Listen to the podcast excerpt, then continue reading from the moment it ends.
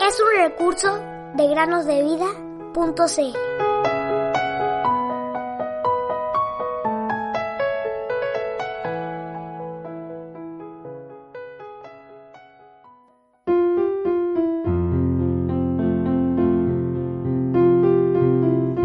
Es pues la fe la certeza de lo que se espera, la convicción de lo que no se ve. Hebreos 11.1 Muy buenos días queridos niños, bienvenidos al podcast Cada día con Cristo, un día más. Un predicador del Evangelio había hablado en una reunión al aire libre. Cuando terminó su predicación, un hombre se apartó del pequeño grupo de personas que estaban reunidos en el lugar y se dirigió a ellas en estos términos.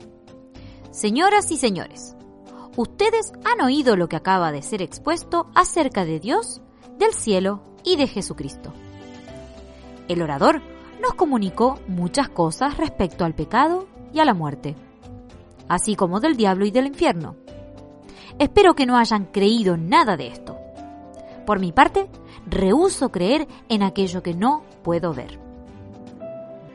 Y ese hombre continuó hablando en ese tono durante unos momentos, ridiculizando la fe que confía en lo que no se ve. Cuando terminó de decir esto, otro tomó la palabra y dijo, Estimados amigos, parece que muy lejos de aquí corre un río, pero yo no lo creo. Muchas personas pretenden decir que la hierba del parque ubicado muy cerca de aquí es maravillosamente verde, pero yo no lo creo. Otros aún dicen que, en ese parque, se encuentran muchos encantadores macizos de flores que embellecen el lugar y brindan un aire de alegría a los alrededores. Pero, repito una vez más, no creo absolutamente nada de esto y si continuara expresándome de manera semejante, ustedes pensarían que he perdido la razón. Sin embargo, digo todo esto muy seriamente. Jamás he visto el río, jamás vi la hierba, ni tampoco una flor, porque soy ciego. A menos que me sea dada la vista, nunca veré las flores, ni la hierba, ni aquel río que corre silenciosamente. ¿Por qué entonces insistir sobre aquello?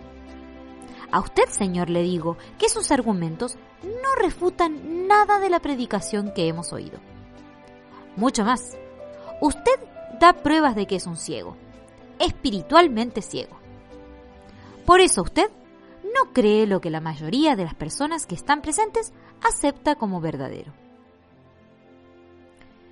El Dios de este siglo cegó el entendimiento de los incrédulos pero Dios, que mandó que de las tinieblas resplandeciese la luz, es el que resplandeció en nuestros corazones, para iluminación del conocimiento de la gloria de Dios en la faz de Jesucristo.